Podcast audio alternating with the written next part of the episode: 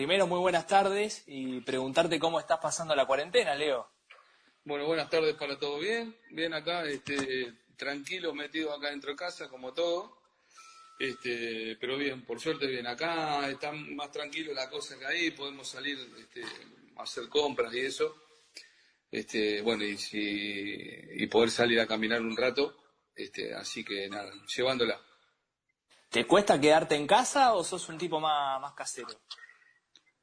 No, en realidad siempre fuimos bastante caseros, pero tampoco la quietud total, ¿no? Porque, bueno, uno con la, la, profesión que lleva, vos estás como bastante tiempo al palo durante todo el día y obviamente pasar de esa movida constante a la tranquilidad total eh, cuesta un poco, pero ahora ya estoy más acostumbrado. Eh, ¿Estás en tu casa solo o con tu familia? No, no, no, está mi familia acá, está mi familia, sí, sí, sí.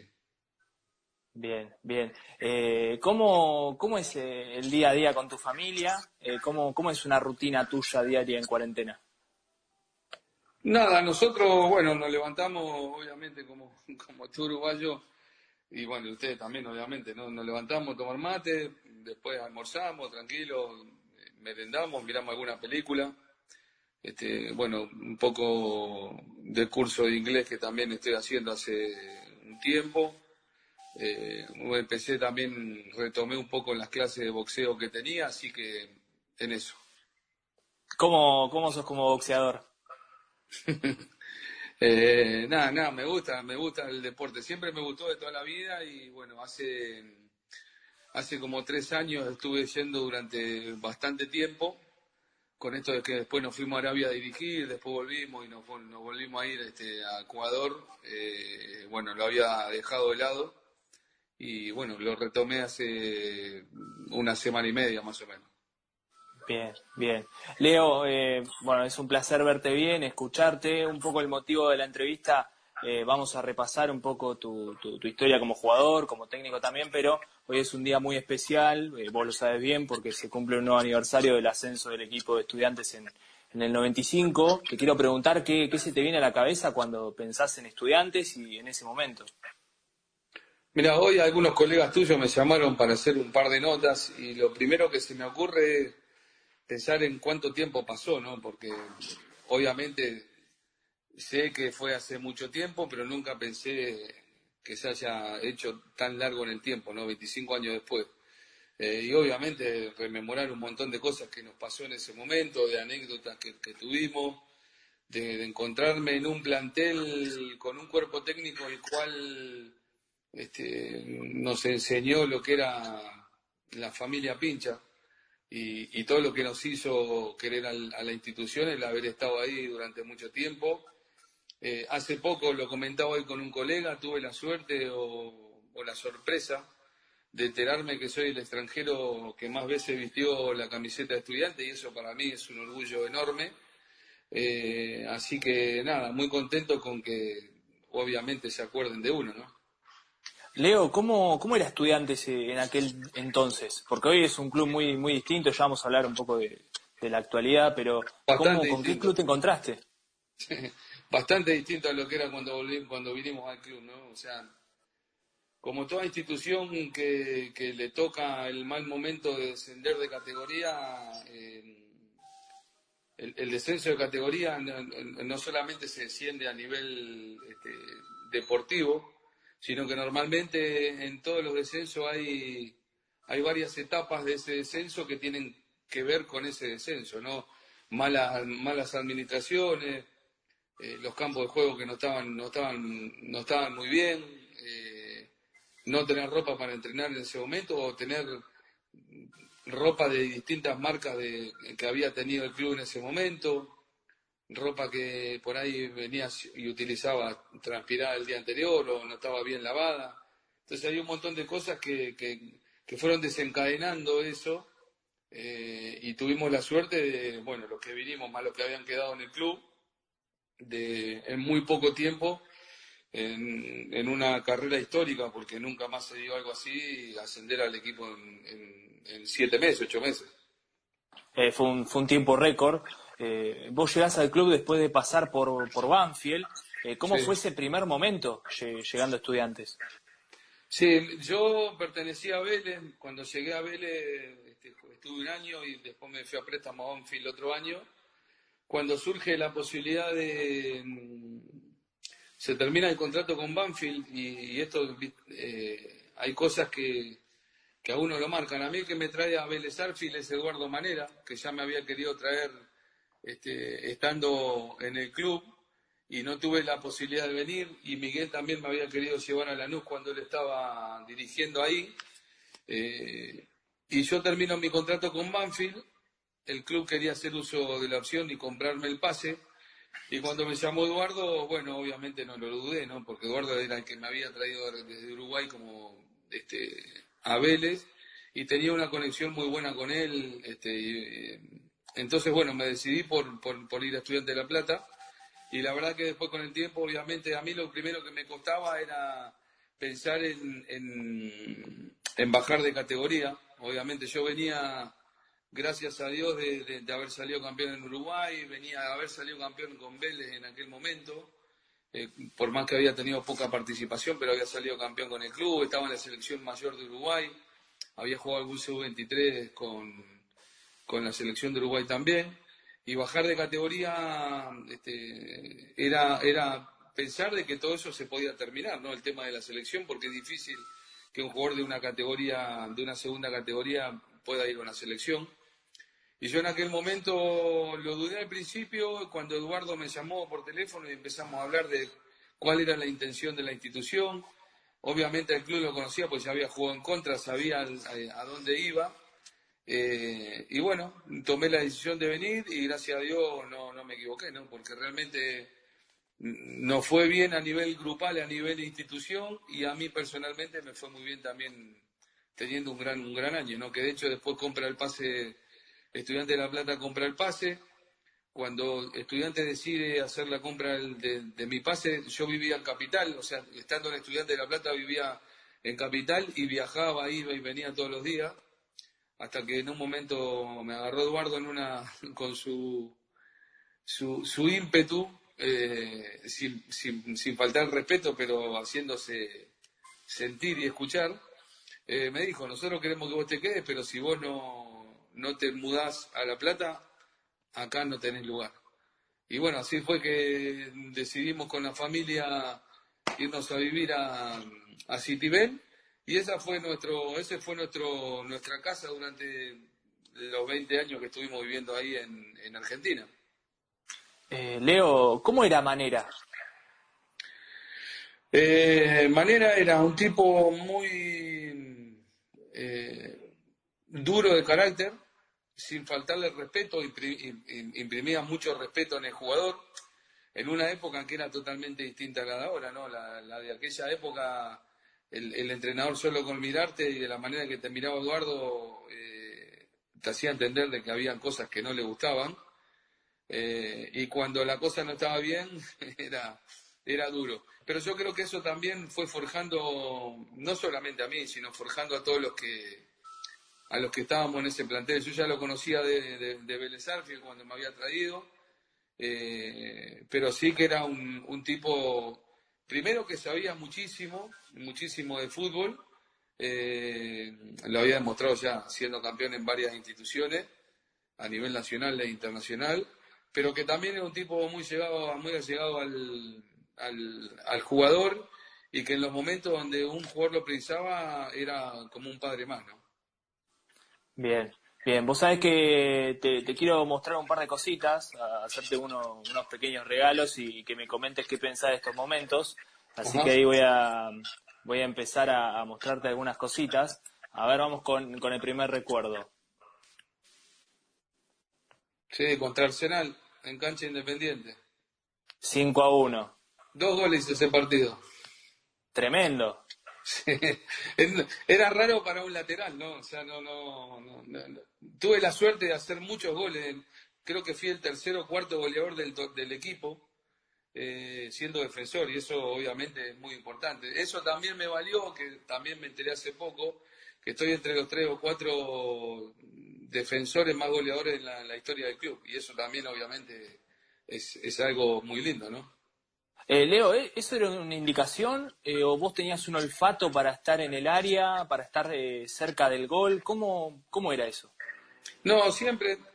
A mí Eduardo cuando me lleva de, Uruguay para, Argentina, que Miguel ya me había venido a ver, como lo dije antes, para llevarme a Lanús, siempre fui un lateral en aquel momento, cuando jugaba de lateral, me gustaba mucho ir al ataque mucho ir al ataque. En inferiores, por ejemplo, hay un montón de gente que no me cree, muchas veces jugaba hasta de delantero en algunos, algunos partidos o, en algún entrenamiento, eh, pero que sí tenía el olfato y aparte tuve algo que, bueno, gracias a Dios es un don que, tuve toda mi, toda mi vida, que fue el de pegarle fuerte a la pelota y pegarle bastante bien. Entonces eh, me animaba bastante a buscar el arco y en el momento eh, que, me agarró en ese momento en, estudiante, es como que ya tenía otro olfato, mi mentalidad era, era más de ir a definir, más de ir a atacar, y como dice Mario Carballido que está hablando ahí, que es un ex compañero mío de aquella época, iba mucho y volvía bastante poco. Eh, eso, eh, tenías una muy buena llegada. Eh, ¿Es algo que, te reprochás o, no? No, al contrario. Para lo que era ese momento, los laterales no, todavía no, se utilizaba mucho que, fuera el ataque, ¿no? Eh, los laterales. Y yo, eh, digamos, no es que marqué una manera, pero sí fui de los primeros en aquel momento de los laterales que normalmente iban al ataque. Eh, un Leo Ramos en la actualidad, ¿hay un jugador como vos eh, en estos tiempos de fútbol?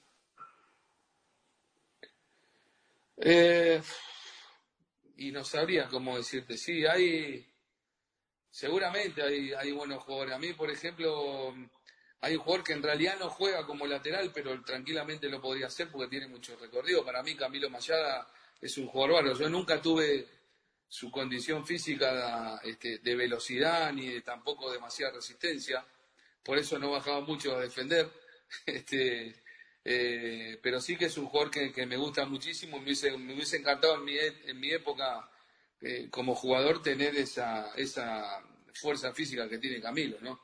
Es difícil encontrar hoy a jugadores que hagan tanto, siendo lateral, que hagan tantos goles, pero bueno, le pasa, que se yo, a Marcelo, porque Marcelo es como decía Mario recién, eh, va muy arriba y baja poco. Eh, entonces, bueno, eso te da la posibilidad de estar más cerca, sabía leer bastante eh, el juego en aquel momento y sabía o, entendía por el conocimiento de mis compañeros dónde podía llegar a quedar la pelota. Caldera que remataba mucho y sabía que siempre algún, remote, algún rebote iba a tener no era el típico lateral o el volante por fuera que solamente iba por fuera y tiraba centro, trataba de meterme en diagonales.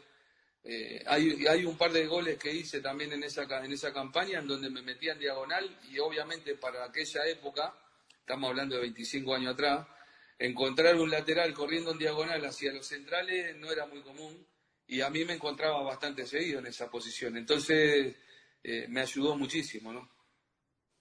Ahora, Leo, te quiero mostrar otro recuerdo eh, de aquel entonces. A ver, ahí lo ponemos. El día del campeonato. El día del campeonato. Sí, el ruso. El con Caldera hizo. El gol de Calderón. De Caldera, sí. Bueno, y si te fijas en la imagen, yo ando por ahí bollando, creo que le pega a Caldera y me, y me quedó muy cerca de donde estaba yo.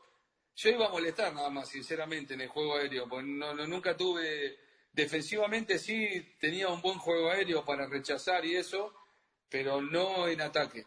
Entonces lo que hacía era desviar, desviar la atención de algún jugador, pero ese partido la pelota cae justito ahí. Y obviamente me acuerdo que ese estadio estaba que reventaba, no había, no cabía más gente en esa cancha. Eh, hasta decían que no se sabía si se podía llegar a jugar porque tenían miedo de que se cayeran los viejos tablones de aquella época, ¿no? ¿Te, te acordás eh, qué sentiste bueno, en este momento cuando termina el partido? Sí, obviamente, una alegría inmensa, una, alegría inmensa. Creo, no recuerdo y no sé si sale la imagen, que lo primero que hicimos fue saludarnos con el ruso la que obviamente, bueno, que voy a hablar, el ruso fue compadre mío, yo, soy padrino de, la hija de él, él era padrino de mi hijo, o sea que en ese momento creo que fue lo, primero que hicimos y después fue obviamente ir a buscar a la familia, ¿no? que estaba en la platea. Eh, me acuerdo que ese día le regalo la camiseta y se la tiro a mi señora y, la quisieron agarrar unos hinchas, ¿no? Y se la quedó tu señora igual, la agarró tu señora. Sí, sí, sí, sí. sí. con dos me pasó lo mismo. Una con la vieja Dida de cuando empezamos a jugar el Nacional B, eh, hasta que arreglaron con la otra marca. Eh, y también ese momento, en aquel momento se la tiré. Pero fue algo, algo hermoso, ver la alegría de la gente. Bueno, por suerte ese año tuvimos un grupo bárbaro, pero no solamente a nivel de jugadores con, con el cuerpo técnico, sino la gente del club se había aportado de una manera muy buena, los dirigentes apoyaron muchísimo también lo que, lo que, lo que había pasado, porque obviamente, a ver, era, era traer a primera división a un equipo que obviamente es muy fuerte, ¿no? Habiendo sido campeón intercontinental, campeón de Copa Libertadores, era una historia que teníamos los hombres, en los hombros bastante pesada, eh, por su historia misma, no por otra cosa, sí por su historia, y para nosotros fue un desahogo, una alegría y un orgullo enorme, ¿no? Fue, fue un orgullo. Ah, y hablaste del ruso. Eh, ¿qué, recuerdo tenés de, de Brátola? Todos. Todos los mejores.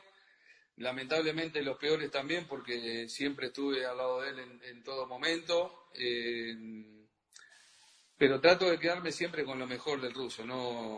Hoy por hoy lo mejor que, que por ahí me puedo acordar y que, me ha dejado es saber eh, siendo, siéndome padrino de, su hija, de su hija más chica, y eso para mí es un orgullo enorme. Ah, hablamos de, compañeros. Te quiero mostrar eh, dos imágenes de dos compañeros puntuales que tuviste en ese, en ese entonces, pero también eh, fue un plantel que, tuvo grandísimos jugadores, aquel estudiante que ascendió y todo el tiempo que vos transcurriste eh, en la institución sería injusto nombrar a uno a once porque en realidad el plantel entero era, así, todo el cuerpo técnico y el plantel era, era muy bueno. Hoy estamos hablando que en ese plantel eh, no tenía chance de jugar el goleador más grande que tuvo Boca en su vida, en su historia, que era Martín Palermo. Sí, sí, algo la verdad es increíble, con la trayectoria que tuvo Martín después. Sí, sí, sí, sí. La Bruja empezó creo que en el tercer o cuarto partido recién a jugar. O sea, había el equipo, nosotros teníamos un equipo que le podía hacer partido a cualquier equipo de primera división. Es más, muchas veces eh, se difundían más cosas de estudiantes estando en el Nacional B que de equipo de primera división. Se arrastraba mucho más gente estudiante que había varios equipos de primera división que lo hacían. Eh, me acuerdo que en ese, en ese momento se jugaba la, la Supercopa y apenas nosotros nos juntamos para, para, empezar el Nacional B, nos toca ir a jugar eh, contra el Flamengo, el Maracaná, y teníamos re poco de conocimiento entre los jugadores, y fuimos y empatamos con el Flamengo. El Flamengo en ese momento tenía un equipo de, mucho renombre, y nosotros, algunos, éramos unos ilustres desconocidos, y fuimos y le empatamos a Brasil, o sea que Evidentemente ya se venía armando de antemano, antes de obviamente ser campeón, algo muy bueno. Algo muy lindo. Eh, vos sabés, te, voy a mostrar dos fotos de dos personas en puntual eh, y te quiero preguntar eh, por, por, la carrera que tuvieron después, si vos te lo imaginabas. Te muestro al, primero, ya recién lo nombraste, bueno, a Sebastián, a, Verón. ¿Qué, ¿qué pensás de la carrera que tuvo Verón?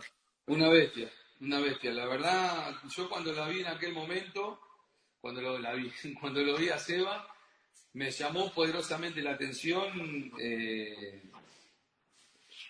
la, forma en cómo jugaba, la forma en cómo veía el fútbol, porque en, esa época era un pibe, era un chico, eh, obviamente cómo le pegaba la pelota, yo ni me acercaba, mirá que mi fuerte siempre fueron los tiros libres y no tenía chance de poder acercarme, porque estaba él, estaba el Mago Capri, había jugadores de, muy buen pie, eh, Después con el tiempo, por ejemplo, me, volví a juntar un montón de veces y me crucé con Miguel, con Russo, y a mí siempre me llamaba la atención cómo Seba nunca tenía un puesto fijo en el equipo, ¿no? No era que el equipo rival sabía que Seba, jugaba de engancho, jugaba de doble cinco, o jugaba de volante por, por fuera, jugaba de punta, jugaba de defensor, porque estaba en todos lados del campo.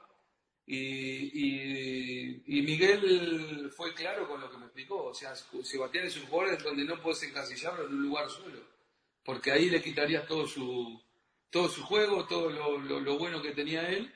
Eh, y ahí entendí que hay jugadores que obviamente no pueden ponerlos en un lugar fijo. Eh, algunos, un jugador ah, ah. de, primerísimo nivel que después obviamente lo demostró. después que se fue a Italia o a Inglaterra, que estaba en Manchester, recuerdo que una vez yo estando en estudiante, en la segunda época que fui, nos pusimos a tirar tiro libre y era infernal como le pegaba la pelota. Mira que yo insisto, le pegaba bien a la pelota, pero él era, le pegaba de todas las maneras posibles. Y de todas las maneras posibles le pegaba bien. Y, obviamente viéndolo, traté de, de copiarle su forma de pararse, su forma de cómo pegarle la pelota. Leo, coincidís porque hay algunos que dicen que Sebastián, que Verón es un todocampista. ¿Vos coincidís con eso? Sí, tal cual. Tal cual, es lo que te dije recién, no puedes encasillarlo en un lugar. Sería matarle su, su mayor virtud, que es la de estar en todos lados y en todos lados rendir bien. ahora te voy a mostrar otra imagen de otro jugador de, aquel entonces, que también tuvo una, gran carrera y quiero que, que me digas que, qué pensás de lo, de lo que fue de él. Eh, bueno, Caldera. Sí, Caldera fue un goleador letal. En, el Nacional B fue un goleador letal, después fue independiente y le fue muy bien. Yo creo que no. Lo que tuvo Caldera es que para mí que, te, terminó de explotar de muy grande. Si Caldera hubiese tenido esa relación juego-gol mucho antes en su carrera, hubiese hecho una campaña y una carrera enorme, por más que la carrera fue muy buena, porque creo que después jugó en Italia también, me parece, no recuerdo bien, pero creo que jugó en Italia. Eh, y obviamente y seguramente debe haber sido uno de los goleadores más importantes que tuve como compañero. Que conmigo muchas veces se moría de hambre porque raramente le tiraba algún centro, si veía que tenía chance de pegarle al arco, le pegaba. Entonces, en algunas obviamente eh, discutíamos a veces bastante cuando lo tenía como para dársela, pero como me gustaba hacer goles, eh, no terminaba tirándosela. Terrible, ¿Te, la, ¿te lo recriminó entonces? Sí, obviamente, pero bien, bien porque siempre lo que hubo en ese grupo fue una unión terrible. Eh, Leo, eh, un jugador que, te haya sorprendido de aquella época, eh, un compañero que veías entrenar en el día a día y decías, ¿cómo puede hacer estas cosas este tipo? Sebastián Perón. Una bestia. Unas patitas así eran definitas. Pero así, no te miento, ¿eh? Los tobicitos los veía y decía, ¿cómo puede ser que este pibe corra tanto, le pegue tan fuerte la pelota? Pero era, era algo eh, hacíamos pasar en aquel momento con el profe Córdoba, que fue de los mejores profes que tuve en mi vida, y aprovecho para saludar a Matías Dejo, que es mi profe de mi cuerpo médico y es muy bueno también. Este, pero el profe Córdoba nos hacía correr mucho y Sebastián no se cansaba, nunca se cansaba. Nos, nos, hacíamos pesas, que los cuales a varios nos costaba, y a él la levantaba bien y era un pibe que pesaría, qué sé yo, 60 kilos, 65 kilos, 70 kilos como mucho. Pero siempre fue, me sorprendió muchísimo su, su condición física, que de hecho después le valió para obviamente jugar en las mejores instituciones del mundo, ¿no? Ah, ahora te voy a mostrar otra foto de, una, de un jugador que, que vimos eh, en uno de los primeros videos. Eh, bueno, no, no se llega a enfocar bien, el mago Capria es. Una zurda prodigiosa prodigiosa. Un gran jugador, gran persona. Eh, pude disfrutarlo muy poco tiempo porque tuvimos compañeros solamente un año. Él después se fue, creo que lo vendieron a Racing, me parece. Pero un jugador enorme, una pegada terrible, distinta a la de Sebastián, eh, pero muy efectiva también y muy buena gente. Él y Coco Capria lo mismo, exactamente lo mismo. Dos buenas gente, eh, los mejores recuerdos de ellos y, y, el, hecho de esto, ¿no? Del orgullo de decir, bueno, jugué en aquel momento con, con, el, con el mago porque era, era un jugador exquisito. Por ahí, lo único, hoy viéndolo desde el, lado del entrenador, eh, que tenía, era esporádico su, momento en el partido. Si hubiese tenido una carrera muchísimo más continua de lo que lo tuvo durante el... Y vos fijate que estamos hablando de un jugador que la rompió en todos lados y te estoy diciendo que hoy, si yo fuera entrenador, le pediría un poco más de continuidad en su momento, en su momento en el partido. Pero cuando tocaba la pelota era único. Yo con él, por ejemplo, me entendía de sobra, normal, como decía hoy, yo siempre estaba en mitad de cancha para adelante y, yo sabía que si iba a tal lugar la pelota me caía ahí, porque tenía un guante en la mano, en la pierna. Tremendo. Eh, Leo, ahora te voy a mostrar una foto de un jugador y te quiero preguntar eh, ¿qué, le cambió estudiantes en su vida a este joven Leo Ramos. Primero, qué, qué, joven que estaba ahí. Este, y muchísimo, muchísimo, porque nosotros, bueno, a mí, como dije antes, me llevan a Vélez En Vélez turné algunos partidos cuando estaba Eduardo, jugué siempre, Eduardo Manera jugué siempre. Eh, pero después cuando llegó Carlos Bianchi no tuve la suerte de estar tan metido en el, plantel, sí estaba en el banco suplente a veces, a veces entraba en algún partido, pero a mí yo creo que Estudiantes me dio la posibilidad, primero que nada, me dio la posibilidad de irme a jugar a Europa, me dio la posibilidad de ser alguien conocido, me dio esta posibilidad de ser el, extranjero que más jugó en el club, eh, me dio la posibilidad de, ser conocido en el ambiente, de que de los partidos que había hecho con Estudiantes de La Plata, que River, que River por ejemplo, se fijara a mí, habiendo otros tantos laterales que, estaban muy bien. Eh, es el lugar donde tres de mis hijos nacieron en La Plata, o sea que nos une muchísimo más que la camiseta La Plata, y eso para nosotros es obviamente impagable. Eh, Leo, te, quiero sacar un poco de, estudiantes ahora, hablar un poco más de, vos, de tu carrera, de tu familia. Y te voy a mostrar una foto de alguien que no, no sé cómo, seguramente lo, lo, lo, amás con todo tu corazón, pero ¿cómo convivís con que tu hijo sea cantante de trap? Difícil. Difícil, pero feliz, obviamente, por él, ¿no? Obviamente, por él. Este, nada, siempre fue de chiquito, de chiquito fue siempre distinto al, resto de nuestros hijos. Yo tengo mi hijo el más grande, que es un, hoy un tipo tranquilo, callado, siempre tratando de ser de bajo perfil. Mi hija exactamente lo mismo, y mi hijo más chico eh, es el que se asemeja, es un poco una cosa mixta entre los dos, pero Santi o Santo, para los que no conocen, eh, siempre fue de la misma manera, siempre. Un día te doy cuenta una historia que ahí nos dimos cuenta que ya él era distinto al resto, ¿no? Eh, un día estábamos comiendo, no sé si puedo decir el lugar donde estábamos. Decilo, decilo, no hay problema. Estábamos comiendo en la tratoría, en Camino Centenario, y en aquel momento había karaoke en, el restaurante, en un lugar que estaba lleno, lleno, siempre estaba lleno en esa época. Y estábamos almorzando y, o cenando, no me acuerdo, creo que cenando, y viste que en la tratoría antes había muchos juegos, y él llegaba y se iba se iba siempre a, los juegos. Y en un momento empezamos a escuchar eh, a un nene cantando, con cuatro años, cuatro o cinco años creo que tenía, eh, y paramos la oreja y como parece la, le conocemos la voz. Y fui hasta ahí a verlo y era Santi cantando. O sea que ya en esa época era una cosa que él ya tenía por su personalidad, ¿no? De, de, cantar. Siempre fuimos una familia que nos gustó muchísimo la música, todo tipo de música. Eh, Santi mismo pasó por varias eh, etapas en su vida, obviamente. Fue un gran barbero, pero un gran barbero. Eh, armó su propia peluquería con 18 años, le fue muy, pero muy bien. Y de un día para otro dijo, no quiero cortar más el pelo, me voy a dedicar a la música. Se dedicó a la música y al tiempo nos dimos cuenta que este video que vos estás pasando ahí, o que mostrar la foto, tiene cerca de 8 millones de reproducciones en YouTube. Entonces, evidentemente era algo que él tenía ya interno desde aquel chico de 5 años que lo pudo desplegar ahora. Y obviamente nosotros lo, lo, apoyamos en todo lo que podemos. Eh, Leo, eh, no te quiero exponer, pero ¿escuchás su música? ¿Te, gusta ese género?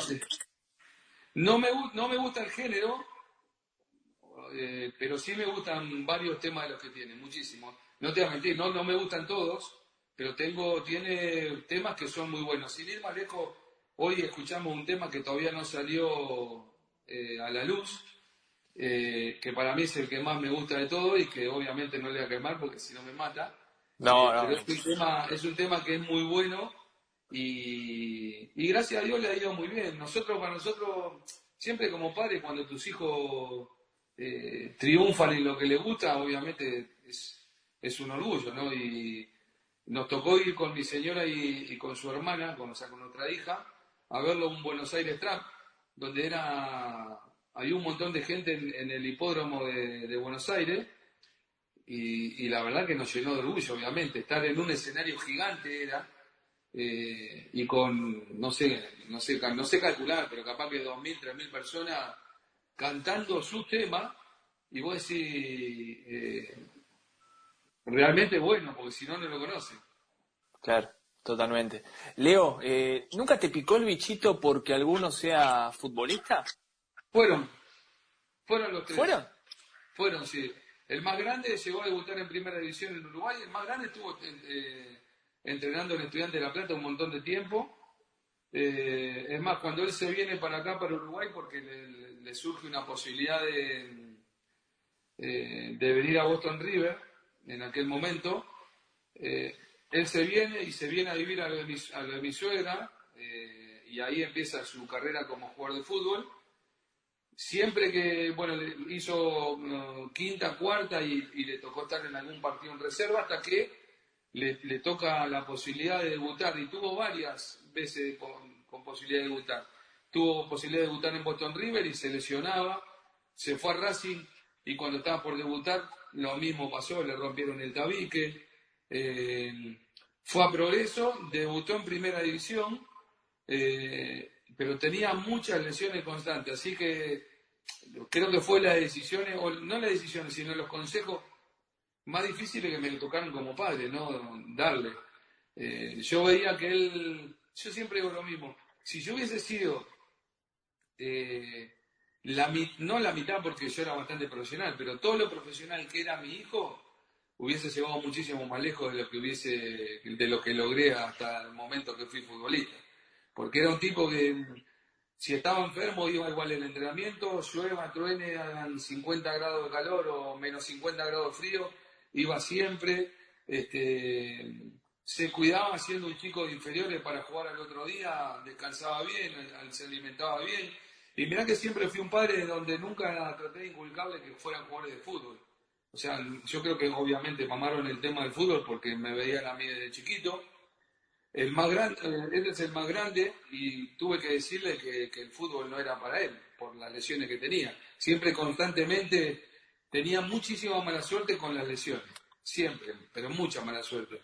Lesiones boludas, pero que le, impedían cada dos meses entrenar, eh, estaba por, se recuperaba de esa lesión, estaba por debutar en primera y, no sé, le daban un codazo y, le rompían la nariz.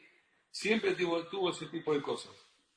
Después Santo, Santo también no llegó a primera división, pero era un jugador muy bueno, de mucha técnica, pero muy vago, muy vago, este, poco entrenamiento. Siempre lo íbamos a ir a ver, con mi señora lo íbamos a ver, y era el típico, yo siempre le decía que se parecía a Riquelme, ¿viste? Porque tenía una, una, manera parecida de jugar le pegaban, siempre lo que tuvieron todos es que le pegan muy bien a la pelota, que creo que es lo único que, que, heredaron en, cuanto a la parte futbolista, pero Santi, por ejemplo, era un jugador muy bueno, con mucha visión, con muy buena pegada, pero donde le pasara la pelota un metro y medio que estaba él, imposible que la corra. Imposible. Y lo peor que hacía, viste, como que hacía el esfuerzo que iba y era mentira, siempre estaba en el mismo lugar. Y el más chico, el más chico de todo, que es el que tiene 15, eh, también un jugador, a mí me gustaba muchísimo porque era más de los míos, porque le jugaba de volante y le gustaba dar bastante caña, como decían este, los gallegos.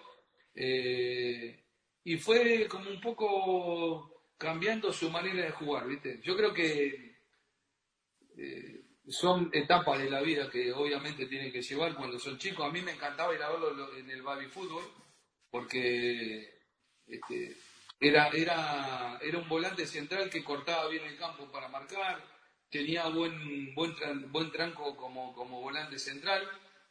Y, y, fue cambiando. Era un jugador que pegaba muchísimo y ante cualquier jugador que más o menos jugaba bien ya sabía cómo pegarle, tenía muchas mañas.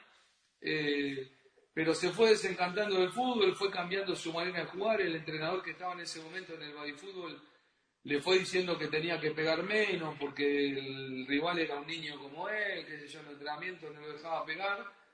Y se le fue, se fue desencantando un poco del fútbol. Eh, al tiempo le, quiso volver a jugar. Insisto lo que te dije antes, nunca obligué a, mis hijos a que fueran futbolistas. Si ellos querían eh, ir a jugar, yo obviamente lo apoyaba como padre pero se fue desencantando y recién ahora está volviendo un poco, que lo he visto jugar en, una liga universitaria, eh, y lo, lo, voy a ver a veces dos por tres a los partidos y me, gusta un poco de lo que yo veía antes, ¿no? de esos que eran muy inteligentes para desplegar el balón, que era lo que tenía siempre, la pegada que tenía siempre era que tiraba los tiros libres y hacía goles, eh, voz de mando en el medio campo, eh, pero bueno, eso va a depender de él, yo creo que al no estar en un equipo profesional y solamente estar en una liga universitaria, eh, también respetamos en la familia de que si él no quiere jugar al fútbol y solamente quiere hacerlo para divertirse, es, un, es una elección de él. Nunca fui un padre metido de lleno en obligarlo y como esos padres que van a ver a los hijos y los reputean todos porque hacen un pase mal o algo. Yo iba a ver a mi hijo, el más grande, me llevaba una libretita, después cuando empezó a jugar en primera edición, llevaba mi libreta y anotaba cosas en una libreta que yo veía que él hacía mal en el campo de juego. Y cuando salíamos del campo, del, campo de juego le preguntaba, salíamos, él se bañaba, volvíamos en el auto y yo le preguntaba, ¿querés hablar? Sí, decime qué hice mal. Y le contaba. Y si en ese momento, como pasó, en algún momento me decía, no quiero hablar del tema, no se hablaba, veníamos hablando de otro tipo de cosas en el auto. Acá te pregunta Bauti Melin, ¿de qué jugaba Santo, Santi? De enganche. Ah, por eso la comparación con, con, Román. Sí, pero en serio que jugaba muy bien, ¿eh? Pero muy bien. Lo que pasa es que es muy vago, muy, muy vago. Muy Nosotros nos mirábamos con la madre y nos matábamos de risa porque ya lo conocíamos. O sea, evidentemente en su cabeza y en su futuro estaba lo que, lo que tenía, lo que tiene hoy, que es su pasión, la de la música, ¿no? Leo, me, quiero ir atrás en el tiempo, eh, bastante atrás, eh, en tus primeros pasos en el fútbol. Debutaste y empezaste tu carrera en un equipo que no es de los denominados grandes en Uruguay. Uno a la distancia, acá desde Argentina, no, no se ve mucho fútbol uruguayo. Sí conocemos la historia de Nacional, la historia de Peñarol, se mete por ahí Danubio. En el último tiempo, Defensor Sporting ha crecido mucho pero no conocemos mucho de progreso. Eh, ¿Cómo, ¿Cómo es progreso? ¿Cómo fueron tus primeros años en el fútbol? Mira, yo, mi historia fue siempre rara y yo creo que de, contar mi historia, mis hijos que la escucharon un montón de veces, creo que pensaron que era así de fácil jugar al fútbol en primera división. Yo tuve siempre, tuve la suerte, eh, la suerte de, de, tener el don de jugar a la pelota fui un enfermo desde chiquito con, con la pelota, raro, una familia de cinco hermanos, el único varón, cuatro mujeres, o sea, no tenía para jugar con nadie, pero era un enfermo de, de, de jugar al fútbol. Entonces, me fui a probar a Bellavista un día un equipo que había acá, cuando, o sea, estaban tomando, yo terminé el baby fútbol y salí del baby fútbol directamente para algunas inferiores. Me acuerdo que fui a entrenar a Bellavista, cuando voy a la, a la prueba de jugadores, había, no sé, no menos de 500 chicos en el campo de juego como para probar si lo agarré a un vecino mío que, estaba, que había ido conmigo y le dije, yo acá no ni loco, no vamos a quedar ni loco. Y me fui para mi casa sin probarme. No dudando de mis condiciones, pero no tenía ganas de esperar y jugar 10, 15 minutos porque no me demostrar nada. De ahí Este, me llevan a jugar a Peñarol, me llevan a una práctica en Peñarol, estuve siete meses, me iban a fichar en Peñarol. Eh, pero yo quería jugar, ¿no? A mí me mataba ir a entrenar y no jugar los fines de semana, me mataba. Yo lo que quería era jugar. Decidí irme de Peñarol y empecé a jugar en la calle, como todo niño en aquella época. Empecé a jugar en la calle y justo enfrente de mi casa había un dirigente de Progreso. Eh, y un día me vio jugar, cosa que no había visto nunca, porque trabajaba mucho. Y me dijo, ¿no querés ir a Progreso a, a practicar? Y yo dije, sí, vamos, quedaba 15 cuadras en mi casa, yo iba caminando hasta la cancha de Progreso. Sabía que Progreso existía ahí porque cuando iba al colegio pasaba caminando y dos por tres me rateaba para mirar los entrenamientos. Eh, y bueno, ese me llevó a entrenar, eso fue un miércoles. Entrené ese día, me ficharon el jueves al fin de semana ya empecé a jugar y jugué seis meses en cuarta división, seis meses en tercera división y debuté en primera con 17. O sea que fue, no, no hice casi inferiores.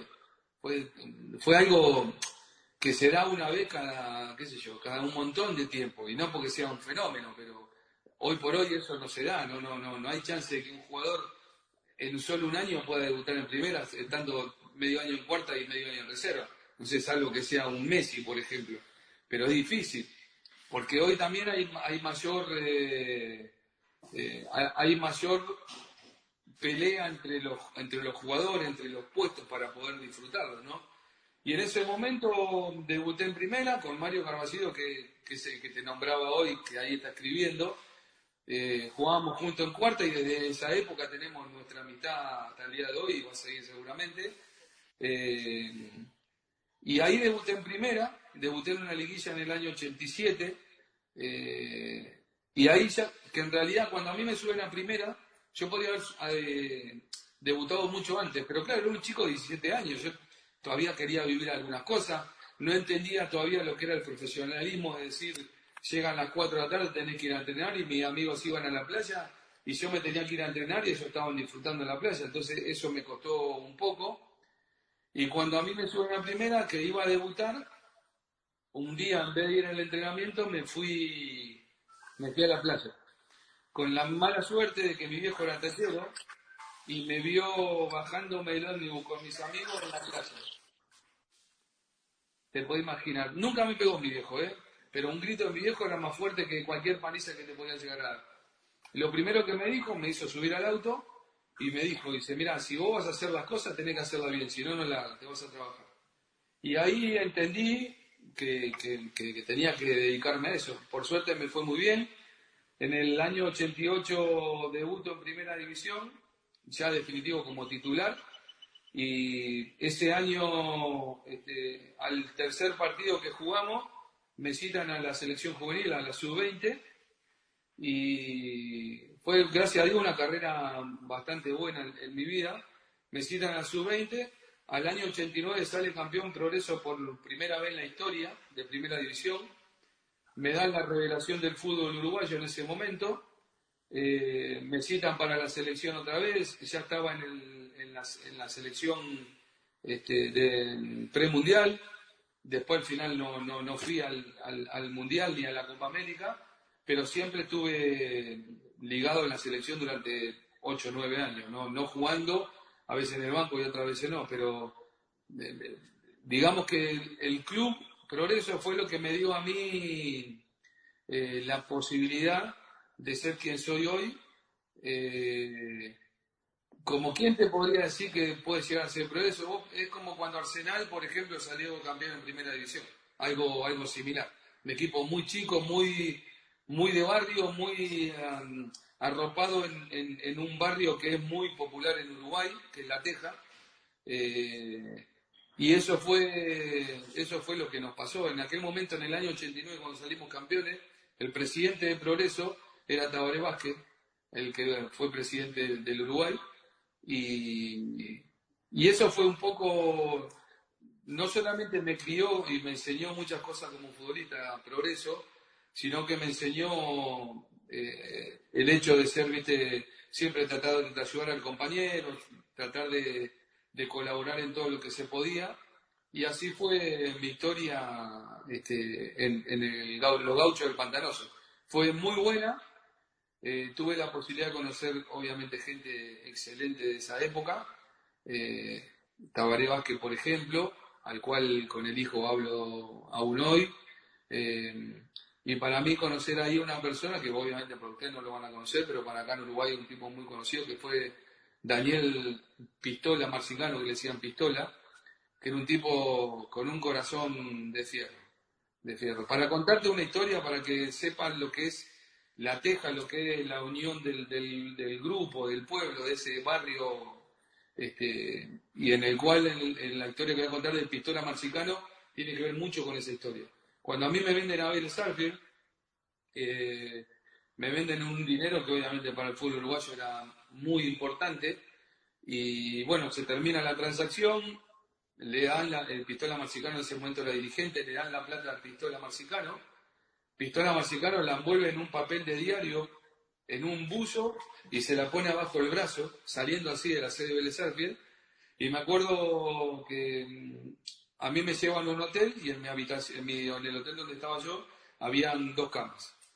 Y él me dijo, no, dice, le digo, Pistola, quédate conmigo acá y mañana te vas porque se iba al otro día. Me dice, no, vos quedate tranquilo, usted, vos no. Usted tiene que, de la época de antes, ¿no? Usted tiene que estar bien descansado, se tiene que alimentar bien, yo ronco mucho demasiado, me levanto muchas veces, y usted mañana empieza su carrera como deportista en la Argentina, me dijo. Dice, digo, ¿de dónde te vas a sacar? No, yo voy a un hotel acá a la vuelta. Progreso en aquel momento tenía un comedor infantil. Siempre fue de tener ese tipo de cosas. Entonces, al otro día me levanto, miro por la ventana y veo al frente del hotel donde yo estaba, había una plaza. Y en la plaza lo vi al pistola, o sea, acostado en, el banco. Entonces me levanto, lo voy a despertar y digo, pistola, ¿qué haces acá? Me dice, no, dormí acá. Y abajo, de almohada, usó los, creo que eran 300 y pico mil dólares en aquel momento, que era una fortuna en plata, y, estamos hablando de otra época totalmente distinta, obviamente, durmió con la plata abajo de, como almohada, y lo primero que le dije, le digo, Pistola, tenías plata ahí, ¿por qué no te pagaste un hotel? Dice, esta plata es la vida de progreso, y es la vida de la gente que va a comer al comedor, imposible que toque un peso.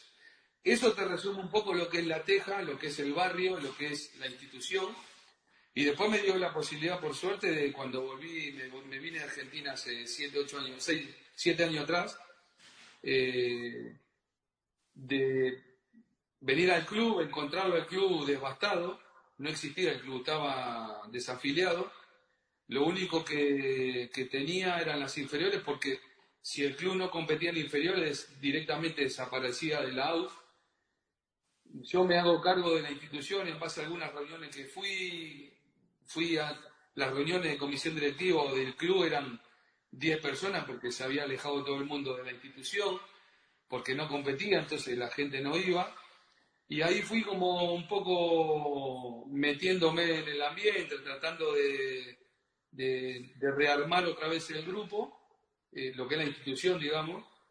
Yo me hago cargo de una sub-16 eh, como yo estaba, no estaba trabajando en ese momento, yo había venido de estudiante de Buenos Aires, de Chicago, me había venido, que había dirigido Chicago, que estaba acá sin trabajo, agarré una sub-16 que desde la formación que hacía dos años para atrás, eh, nunca había ganado un partido y perdía 8 a 0, 7 a 0 todos los partidos, y lo agarré esa sub-16 y ganamos los últimos 7 partidos seguidos que le, que le quedaba al equipo, y a su vez trabajábamos aparte con reuniones este, para empezar a que el, club surgiera otra vez, para que renaciera, y empezamos a hacer rifa.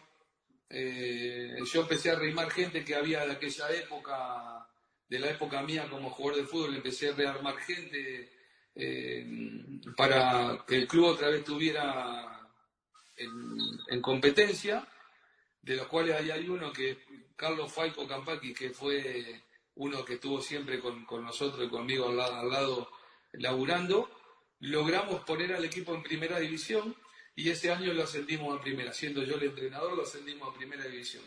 Con un equipo que teníamos tres grandes y los demás eran todos chicos de sub-16, de quinta y de cuarta división. Tremendo, Tremendo, eh. la verdad que, es conmovedor, Leo, todo lo que contás, esa anécdota de, pistola. Eh, es tremendo, tremendo todo, bueno, lo, que debe haber sido esa persona para, para tu vida y también para, la institución. Después eh, encontrarlo así, te, juro que, me conmueve y no, me quiero imaginar a vos que, lo volvés a, repasar. Acá pregunta Agustín Zabaleta, el compañero del medio, ¿qué tiene que pasar para ver un uruguayo campeón de la Libertadores otra vez? Y es difícil, es difícil, porque vos fijate que, eh, primero que nada, obviamente, el poder económico que tienen los países, los, equipos de otros países, háblese algunos de Perú, de Ecuador, bueno, ni hablar Brasil, Argentina, eh, el mismo Chile también. Es difícil. Yo creo que nosotros en Peñarol, la primera vez que nos tocó jugar Copa Libertadores, quedamos afuera este, teniendo un, buen equipo a la segunda vez donde habíamos hecho una campaña muy buena, que hicimos nueve puntos en, en, esa, en esa Copa Libertadores, y lamentablemente quedamos fuera por un gol. Eh, y esto no es una cosa que solamente le pasó a Peñarol en ese momento, porque el último equipo que estuvo en la pelea por, por ser campeón de la Copa Libertadores fue Peñarol hace 11 o 12 años atrás, no recuerdo bien. La final con Santos, el equipo de Neymar. Con Santos, claro, que le ganó Vélez. 2011. Sí, bueno, eh, fue en esa época. O sea que imagínate que hay, hay algo en los cuales no tenemos ni culpa a los entrenadores, ni culpa a los dirigentes, ni culpa a los clubes, ni culpa a los jugadores, ni la gente. ¿Me preguntás? No sé qué puede ser. Sinceramente, no sé qué puede ser porque eh, los equipos acá se han profesionalizado bastante también hace un montón de tiempo. Tienen armas que también tienen los equipos eh, en el extranjero, pero no te podría decir este, a ciencia cierta por qué no, no se logra, no se logra trascender mucho más. Acá Enzo Mariano 21 te dice, grande Leo, lindo, lindo recuerdo tuyo en Estudiantes, el mejor refuerzo de ese equipo del ascenso del 95. Bueno, no sé si el mejor refuerzo. Para mí fue hermoso ir al club. Sinceramente, viví una, una cosa muy buena eh, como dije hoy, mis tres hijos más chicos son platenses. De todos mis hijos, bueno, mi hija no, porque no le gusta mucho el fútbol, pero los tres son hinchas de estudiantes y tienen un montón de camisetas acá en el club, tienen banderines. Eh, obviamente los dos más grandes conocen mucho más la historia mía como jugador de fútbol de estudiantes de La Plata porque la vivieron. Eh, pero nosotros, para nosotros, estudiantes de La Plata, es algo, algo muy importante. Yo tengo acá atrás tatuado, que ya lo tengo que repasar. Tengo un león tatuado de esa época de cuando era jugador de fútbol de Estudiante de La Plata. Tremendo. ¿En qué año te lo hiciste? Hace muchísimos años, no recuerdo. No recuerdo, pero hace muchísimos años. No sé si se ve ahí, o vos del otro lado. Ahí, no. Ahí, hay otro. No, no, creo. Ah, ah. no, no me acuerdo. Que creo que de este lado que está, pero estamos Leo, podemos hacer una cosa, después, después pasame una foto y, la, publicamos. Dale, dale, te prometo que te lo mando. Dale. Eh, Leo, para, para cerrar, no robarte más tiempo y la verdad que, que la pasé muy bien. A mí me encanta el hecho de, estar cerca de, la gente estudiante, sinceramente. Me gusta mucho. Y sobre todo, gracias a Dios, últimamente hemos tenido bastante contacto con, con la gente estudiante. Por, yo creo que fue un poco porque se acercaba esta fecha de hoy y obviamente para cualquier persona es muy bueno que lo reconozcan. Eh, la, gente te, quiere mucho y valora, valora muchísimo el paso que, tuviste por el club.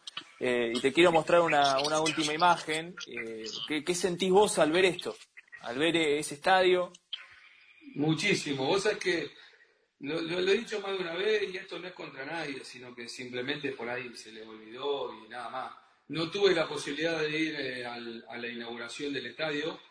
Me hubiese encantado porque se ve hermoso, se ve muy lindo el estadio.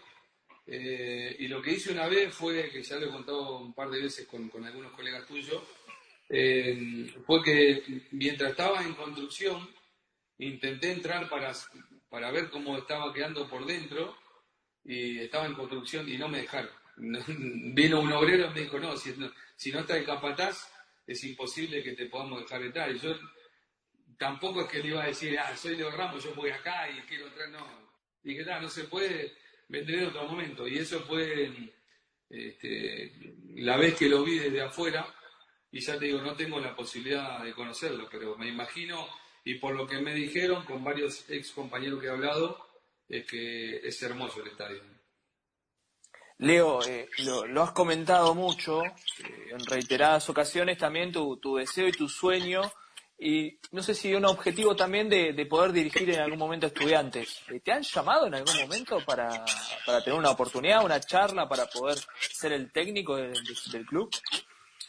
Mira, tuve, antes de que sea Seba el, presidente, tuve una, no una posibilidad, pero sí que me habían llamado como para, bueno, tratar de, de, juntarnos para, para poder eh, charlar un rato, para tener la posibilidad de de ser el entrenador de, estudiantes. Yo en algún momento, cuando recién empezó mi carrera, obviamente siempre mi sueño era tratar de dirigir estudiantes, pero no solamente por mí, por lo que, por lo que es la institución en, mi persona, sino que para mí, para que mis hijos eh, me vean ahí este, y sentirme, obviamente, darle esa felicidad de poder dirigir al club, porque te digo, son, son, son hinchas de estudiantes. Para que veas una historia, me acuerdo en, la historia y después sigo con otro, cuando estudiante juega con Barcelona, la final, estábamos con mi hijo, todavía vivíamos en Citibel, con Santo, estábamos, y con Bruno obviamente, y con el otro más chico, estábamos mirando el partido, y ustedes no sé si se acuerdan, pero en ese momento, bueno, ahora ya no tanto, la marca, este, no sé si la puedo decir también, de cable. No pasa nada. De DirecTV, cuando había alguna tormenta se iba la imagen y no había chance.